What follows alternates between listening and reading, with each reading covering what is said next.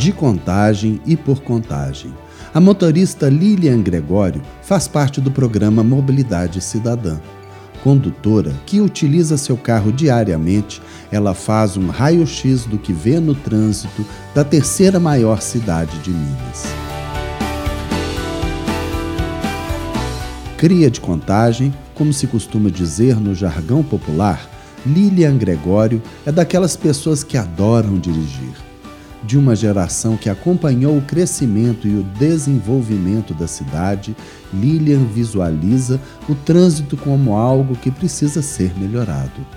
Eu avalio o trânsito neste momento caótico, porque é onde eu trabalho, é onde está fazendo a duplicação do viaduto, então, no horário que eu vou para o trabalho, que é no horário de entre 7h30 e 8 horas, o trânsito está bem caótico na região. Lilian admite ter que usar seu veículo próprio para ir até o trabalho, o que, em tese, significa mais um carro nas ruas da cidade.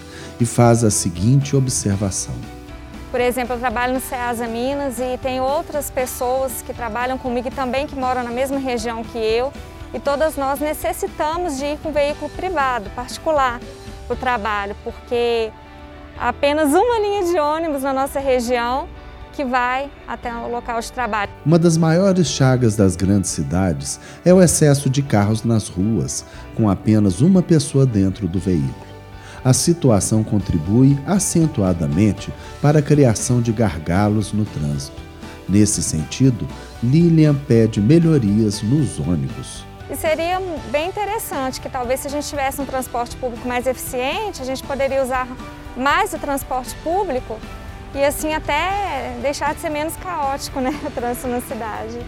Com a implementação do SIM, o Sistema Integrado de Mobilidade, espera-se que as pessoas possam deixar cada vez mais seus carros em casa e cultivar o hábito de ir de ônibus, diminuindo o fluxo de automóveis e tornando o trânsito menos carregado em pontos estratégicos. Indagada sobre a campanha Mobilidade Cidadã, que visa uma interlocução maior com as pessoas que fazem o dia a dia do trânsito de contagem, Lilian destaca a importância de ações desse tipo, afirmando que não se recorda de algo parecido. A gente não vê campanha nesse sentido aqui na cidade, de conscientização de do ser humano, do pedestre, né, do motorista, as suas obrigações. Talvez uma campanha também de conscientização seria interessante. Né? Lilian Gregório é mais uma voluntária do programa Mobilidade Cidadã e adverte para a falta de empatia e de respeito que presencia no trânsito. Segundo ela, isso pode ser melhorado com campanhas de conscientização e de interação, como o programa Mobilidade Cidadã.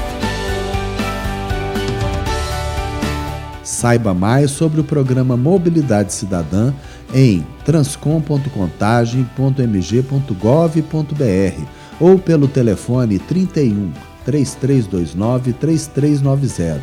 Seja também um voluntário pelo trânsito da cidade.